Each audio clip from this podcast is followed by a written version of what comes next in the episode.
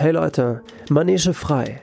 Es ist mal wieder an der Zeit, ein paar eurer Geschichten vorzulesen. Für all jene, die gerade es hergefunden haben und nicht wissen, um was es geht, in diesem Podcast, der ja eigentlich ein Literaturpodcast ist, gebe ich den Hörer und Hörerinnen immer wieder mal die Möglichkeit, ihre eigenen Geschichten vorzutragen, beziehungsweise ich für sie. Das Motto lautet, was ich euch schon immer sagen wollte, aber eigentlich ist es komplett egal, über was ihr schreibt. Wenn euch was auf dem Herzen liegt und ihr den Ballast loswerden wollt, seid ihr hier richtig gern auch anonym und scheiß auf Rechtschreibfehler. Wer im Delirium keine Rechtschreibfehler macht, ist entweder nicht im Delirium oder ein Rechtschreibnazi. Die Stories könnt ihr mir übrigens per E-Mail zukommen lassen auf kontakt at merlin-miller.com. Und jetzt viel Spaß beim Hören. Die erste Story ist von Maxi. Was ich euch schon immer sagen wollte. Hört mir nicht zu. Hört mir nicht zu, wenn ich von der Liebe oder dem Leben rede. Hört mir nicht zu, wenn ich über Einsamkeit und Lust rede, über Freundschaften und Vertrauen. Hört mir nicht zu. Warum solltet ihr denn auch? Ich kenne weder euren Namen noch euer Alter und auch nicht, woher ihr kommt. Ich habe keine Ahnung, wie euer Leben bis jetzt verlaufen ist, genauso wenig wie ihr mich und meine Geschichten kennt. I'm figuring life out as I go. Es klingt so simpel, so selbstverständlich, wie wenn es die Norm wäre, keinen Plan vom Leben zu haben. Aber jetzt sitze ich hier mit meinen Freunden am Samstagmorgen beim Frühstückstisch, noch leicht angetrunken vom Abend davor.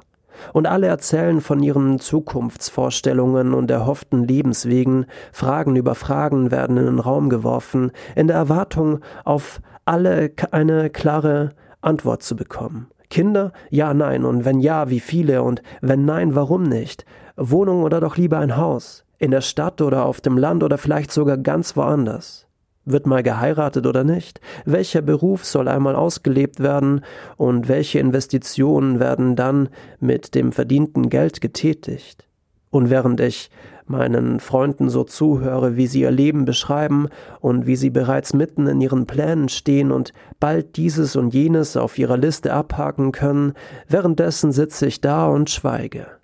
Damals, nach der Unterstufe, habe ich zu einer wirklich guten Gastronomieschule gewechselt, weil meine Schwester auch dort zur Schule gegangen ist, und für mich war es klar, dass ich genau dasselbe machen werde. Und ich war nie schlecht in der Schule, aber glücklich war ich dort auch nicht. Kochen und Servieren waren eher eine Qual und Rechnungswesen war sowieso das Schlimmste. Naja, nach einem Jahr habe ich diese Akademie verlassen und habe stattdessen eine Friseurlehre angefangen, dann auf Haarspray allergisch reagiert und bin nach drei Monaten zurück zu einer normalen Schule gegangen, um meinen Abschluss zu machen. Dann habe ich vor einem Jahr zu studieren begonnen und nach zwei Monaten aufgehört, weil die Jobauswahl danach gleich null gewesen wäre. Daraufhin habe ich dann sechs Monate als Rezeptionistin gearbeitet und dann auch beendet, um als Au pair in Amerika zu arbeiten. Das ist allerdings zwei Tage nach meiner Kündigung auf unbestimmte Zeit verschoben worden. An dieser Stelle danke Corona. Und jetzt stehe ich wieder am Anfang eines Studiums, welches ich, ohne auch nur einen Gedanken daran zu verschwenden, beenden werde, sobald ich die Nachricht erhalte, wieder in die Staaten einreisen zu dürfen. Vor drei Jahren habe ich einen Typen kennengelernt, der zwei Jahre später einen Verlobungsring gekauft hat, derselbe Typ, den ich kurz kurze Zeit darauf endlich wegen seiner rechtsradikalen politischen Einstellungen verlassen habe. Im Nachhinein war das wohl die beste das Beste, was mir hätte passieren können. Dennoch, mein Punkt ist, ich habe keine Ahnung vom Leben.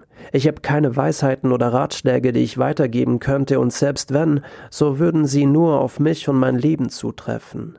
Ich habe gefühlt tausend Schritte in jegliche Richtung gemacht und ende irgendwann immer am selben Punkt, und das ist okay.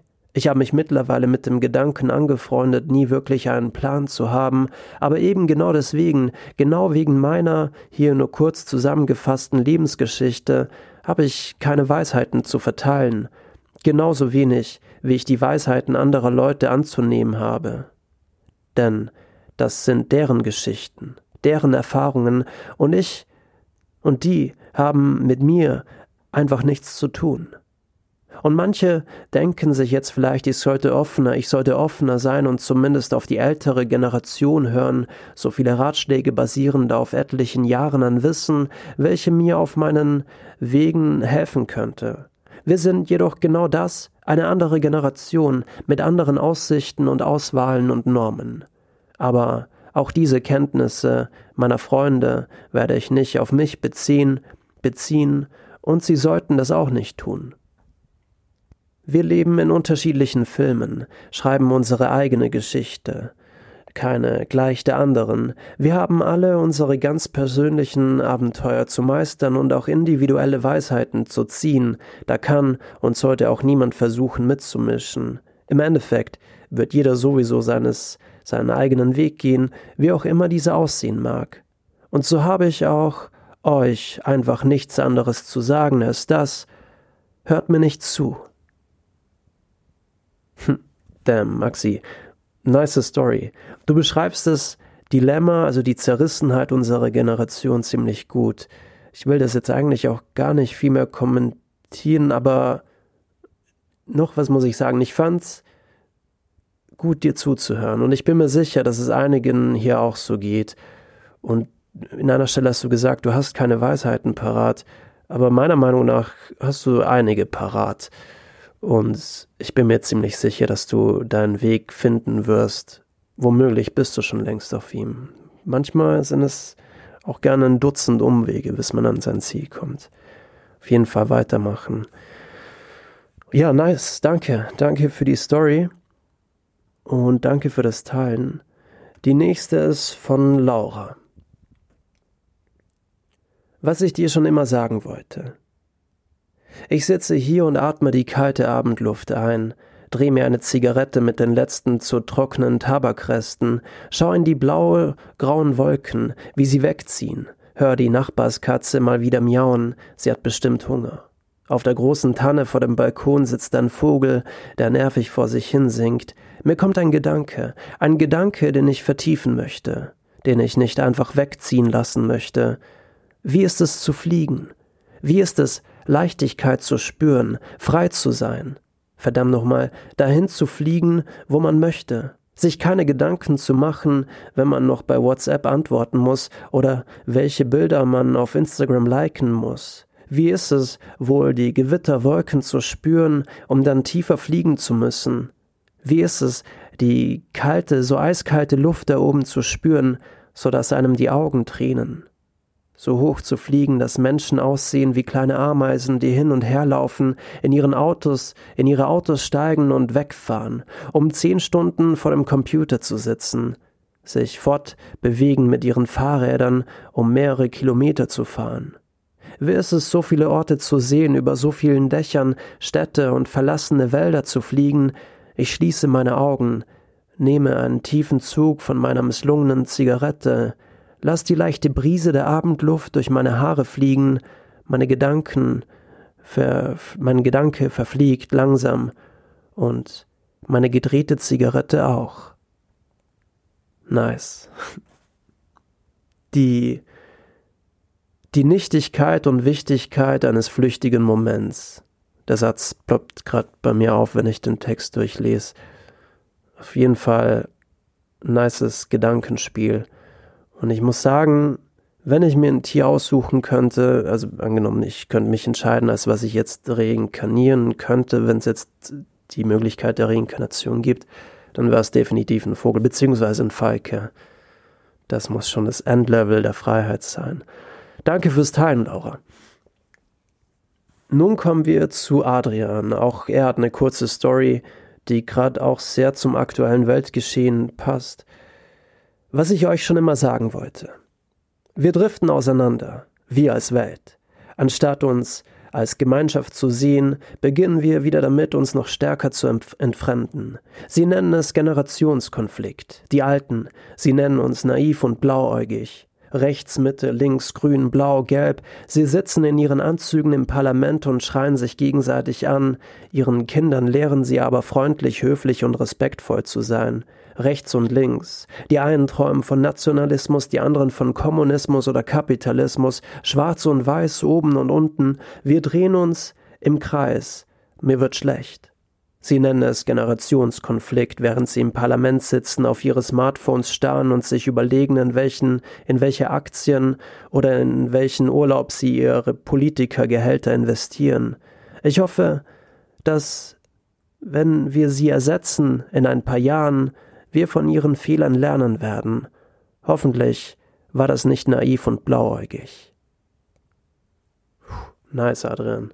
Ich hatte gerade vor kurzem mit jemandem über Demokratie, die Demokratie der Zukunft gesprochen und da ging es auch so in die Richtung. Und du hast recht, unsere Generation wird in 10 bis 20 Jahren unsere, El unsere Eltern ablösen und dann liegt es an uns, aus den Fehlern der vorherigen Generation zu lernen. Und auch Demokratie verändert sich, muss sich verändern und anpassen. Ich bin auf jeden Fall gespannt, was da die nächsten Jahre auf uns zukommen wird. Es bleibt auf jeden Fall spannend. Du bist auf jeden Fall anscheinend politisch engagiert. Das ist schon mal gut. Die nächste Story wurde anonym eingereicht. Es geht um Vertrauen und dem Bauchgefühl, dem Übertreten einer roten Linie, das hier, das konnte man trotz der Verunsicherung zwischen den Zeilen lesen, meiner Meinung nach stattgefunden hat. Aber macht euch ein eigenes Bild. Auf jeden Fall vielen Dank für das Teilen dieser Story. Was ich euch schon immer sagen wollte. Vertraut nicht jedem. Wir vertrauen oft vielen, aber es, ist, aber es ist uns nicht bewusst. Wir vertrauen unserer Familie, unseren Freunden, unseren Lehrern, unserem Umfeld. Wir vertrauen auf unsere Ärzte, auf die Reaktionszeit der Kraftfahrzeugfahrer, die schon rechtzeitig bremsen werden. Aber zurück zu den Ärzten. Man vertraut manchen Menschen mit einem bestimmten Job mehr als anderen. Aber warum vertrauen wir zum Beispiel Ärzten mehr als Bauarbeitern? Beide sind nur Menschen, beide sind zu Gutem und Bösem fähig. Man sollte sich gut überlegen, zu wem man Vertrauen hat.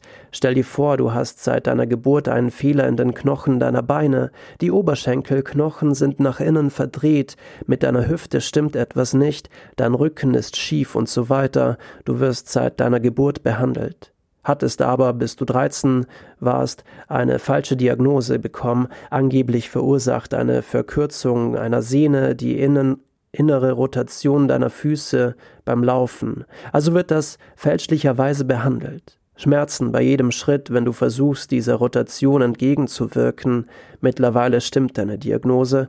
Sie wurde oben genannt. Auch diese wird behandelt, aber deine Ärzte sagen dir, es wird nicht weggehen.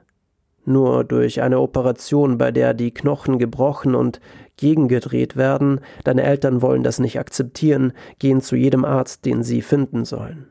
Jedes Mal ist es ein riesengroßer Aufwand, anstrengend und nervenaufreibend, da du noch relativ jung bist und immer nur die Hälfte deiner Diagnosen wirklich verstehst. Heute gehst du zu einem Osteopathen. Es ist die erste Sitzung bei ihm, deine Nerven liegen blank und du möchtest da nicht hin. Schon im Wartezimmer hast du geweint und gefleht, da nicht hinzumüssen. Aber du bist doch hingegangen, deinen, deinen Eltern zu lieben, es ist dir immer unangenehm, du, ein junges Mädchen in Unterwäsche, der Arzt, ein alter Mann mit Bart, er begutachtet dich circa fünf Minuten stumm. Er ist dir von Anfang an nicht sympathisch, dann solltest du dich setzen. Er zählt die Dinge auf, die so nicht richtig sind. Anschließend zu seiner Rede fügt er ein und ich kann alles wegmachen hinzu. Das macht ihn am unsympathischsten. Seine Sitzungen sind teuer und du bist dir bewusst, dass sie nicht helfen werden. Er fängt an mit der Behandlung. Es ist sehr unangenehm. Er berührt immer wieder Stellen, an denen er nichts zu suchen hat. Du willst da raus. Schnell. Eine Woche später. Zweite Sitzung. Es wird intensiver. Er berührt dich stärker. Im Allgemeinen bist du Körperkontakt mit Ärzten gewohnt. Deshalb bemerkst du, dass das, was er tut, nicht normal ist. Bis er deinen BH öffnet. Das gibt dir den Rest. Du stehst auf, ziehst dich an und rennst raus. Im Nachhinein stellst, stellst du dir immer wieder die Frage, ob du überreagiert hast. Erzählt hast du es niemandem. Und du möchtest das auch nicht. Du kommst damit klar. Er war ein Arzt von vielen, und du musst dich nicht mehr, und du musst da nicht mehr hin. Die anderen Ärzte sind freundlich. Trotz allem machst du dir immer wieder Sorgen. Ich möchte noch etwas klarstellen. Diese Geschichte ist so passiert. Die Diagnose ist vermutlich nicht ganz richtig, da ich zu wenig Sachverständnis habe und bei mir noch etwas mehr vorliegt, aber es ist wichtig, noch einmal darauf hinzuweisen, dass dies ein Arzt war. Einer von vielen. Ich bin bis heute nicht ganz sicher, ob meine Reaktion gerechtfertigt war, aber ich bin fein mit mir und meine Ärzte sind super. Die Geschichte verfolgt mich nicht zwingend zu jedem Arzt, aber vielmehr zu welchen, die ich noch nicht kenne. Ich möchte euch nahelegen, dass ihr auf euer Bauchgefühl hört, und egal bei wem, sobald euch jemand zu nahe kommt, ist das nicht okay. Ich hoffe, ich habe niemandem Angst gemacht. Die meisten Ärzte sind wirklich super lieb. Überlegt euch aber dennoch gut, wem ihr vertraut. Ja, danke für das Teilen der Story. Ich glaube, ich meine, ich habe mittlerweile 60.000 Hörer, Hörerinnen, dass da bestimmt einige dabei sind, die ähnliche Erfahrungen gemacht haben. Ja, ich hoffe mittlerweile, dass bist du ein Arzt gekommen, der dir besser helfen kann und deine, die Heilung deiner Krankheit voranschreitet. Ich wünsche dir auf jeden Fall nur das Beste und damit bin ich bestimmt nicht allein. Pass auf dich auf und danke für das Teilen nochmal. Next One und auch schon Last One. Keine Angst, ich werde die Voices-Folgen jetzt wieder öfters machen. Die nächste und letzte ist jetzt von Friederike. Es ist eine Geschichte mit offenem Ende. Wie sie in der Mail schrieb, möchte sie euch die Möglichkeit geben, ein individuelles Ende zu finden. Also ihr könnt quasi es zu Ende denken. Danke fürs Zusenden, Friederike. Ich weiß noch. Ich weiß noch, dass es weh tat. Sie anzusehen tat weh, auf sie hinabzublicken tat weh. Was ich sah, fragst du dich? Ein Meer aus grauen Gestalten, ein Meer aus Straßen, die scheinbar ins Unendliche führten, Straßen, die sich in der Dunkelheit verloren. Von da oben sah es aus wie ein Labyrinth, ein unlösbares Labyrinth, die Gestalten wandelten in ihm, doch keine fand den Ausweg. Vielleicht wollten sie das auch gar nicht, vielleicht gefiel es ihnen auch, darin gefangen zu sein, oder sie bemerkten es schlichtweg nicht. Sie hetzten umher, wie Atome sahen sie aus, Atome unter einer riesigen Menge gleicher Atome. Wir sahen auf sie hinab, sahen, wie sie sich bewegten, graue Punkte, die sich in den Straßen verloren und irgendwann verschwanden. Es tat weh, sie zu sehen. Doch ich war nicht allein. Du warst ja bei mir und hast in die Dunkelheit geflüstert, ob es das also sei, ob das, was wir sahen, wirklich unser Leben ist, und ich habe nur daneben gestanden und genickt. Und dann war es eine lange Zeit still.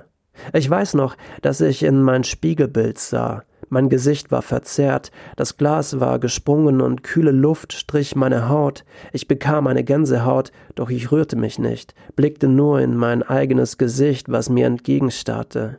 Ein Gesicht, das du schon oft gesehen hast. Ein Gesicht, das nicht auffällt unter den Millionen anderer Gesichter unter mir. Und dann habe ich dich angeschaut, und du hast geweint. Tränen liefen deinen Wangen herunter, doch du hast dich nicht gerührt. Du standest einfach nur da, hattest deine Hand an die Scheibe gelegt und starrtest auf die Stadt unter dir. Es gibt Momente im Leben, da wird man sich seiner Existenz bewusst, Momente, in denen sich dein Leben unter dir erstreckt, Momente, in denen die Wahrheit dich auslacht und dir bewusst wird, dass du nur ein weiteres winzig kleines Atom unter der Menge bist. Das wurde dir klar, als du von oben hinabschautest auf dein Leben schautest, was so unbedeutend und dunkel unter dir lag. Ich weiß das, weil ich es genauso gesehen hatte, weil mir die gleichen Dinge bewusst wurden, weil ich genauso Angst hatte wie du. Ich drehte mich um, setzte einen Fuß vor den anderen, du folgtest mir, nahmst meine Hand, sie fühlte sich warm an, sanft, und wir gingen gemeinsam zu dem Vorsprung, der ins Nichts führten, führen sollte, und wir stiegen hinauf, waren für diesen einen Moment frei, spürten die kalte Luft, die von den Abgasen der Millionen Autos unter uns verschmutzt war. Wir hörten keine Vögel ihre kläglichen Lieder singen, die von der Freiheit handelten, wir vernahmen kein Rauschen von Wasser, das uns von der Natur erzählte. Wir spürten keine Sonnenstrahlen auf unserer Haut, der uns verzehrte. Wir hören nur den Wind zwischen den hohen Gebäuden heulen und wir träumen von der Freiheit. Wir träumten zu fliegen. Wir verträumten uns. An ferne Orte zu entfliehen und uns im Takt der Welt zu drehen. Wir träumten von grünen Wiesen, vernahmen den Geruch von frischem Moos. Wir sahen die Blumen, die sich sanft im Winde räkelten. Wir sahen das Herz der Welt pulsieren, eine Welt, wie sie mal war. Und wir sehnten uns zurück nach ihr, in diese Welt, in dieser Welt, würden wir den Dingen noch Zeit geben, wir würden atmen, denken, bevor wir sprechen, würden wir überlegen. Bevor wir antworten, zuhören, bevor wir etwas tun, beobachten, bevor wir sterben, würden wir lernen zu leben.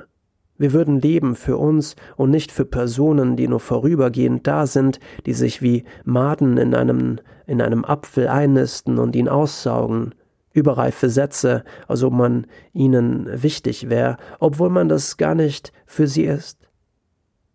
Personen, die von innen zerstören und im nächsten Moment, wenn du selbst am Boden liegst, verblassen wie ein vorbeizischender Lichtblitz. In der Welt, wie sie einst mal war, gab es keine, kein vorgeschriebenes Textbuch, Handlungsschritte standen nicht in Kursivschrift daneben, keine Macht bewegte dich wie eine Spielfigur auf einem Schachbrett hin und her. Es gab keine obszöne Selbstdarstellung, kein Mensch, der vorgab, jemand zu sein, der er nicht war. Nein, diese Welt war ein Ort der Stille, des Stilllebens. In ihr konnte man Farben erkennen und sich im Takt der Welt drehen, doch die Welt, wie sie einst existiert hatte, gab es nicht mehr. Die Menschen hatten sie zerstört. Sie haben Mauern gebaut und gemordet, sie haben der Welt ihre Farben gestohlen, ihrer Schönheit, ihre Schönheit geraubt. Sie haben zugesehen, wie sie langsam immer mehr verkümmerte, und sie wurden wahnsinnig, bis, jede schöne, bis jeder schöner Gedanken verschwunden war und in ihrem Kopf nur noch ein dunkles, klaffendes Loch vorhanden war. Zu lieben haben sie verlernt, zu fühlen ist ihnen fremd, sie bewegten sich nur noch mechanisch voran, und irgendwann werden sie verschwinden von der Welt und keiner wird sich je wieder an sie erinnern. Die Welt, wie sie war, ist nur noch eine Geschichte, die fast niemand mehr kennt, wie ein Buch, das nie geschrieben wurde, wie eine Information, die keinen Wert hat und somit immer weiter verblasst. Doch du und ich, wir kannten diese alte Welt noch, wir kannten diese alte Welt noch.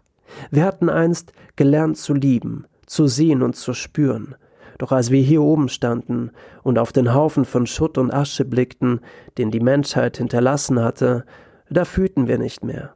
Der Rauch hatte und das Sehen und hatte uns das Sehen gestohlen, hatte uns krank gemacht. Und so gingen wir an den Rand des Lebens, sahen ein letztes Mal darauf, und eine eiskalte Träne verließ unsere Augen, die nicht mehr sehen konnten, bevor uns die Dunkelheit umschloss. Und dann, ich weiß noch, das lang ersehnte Licht der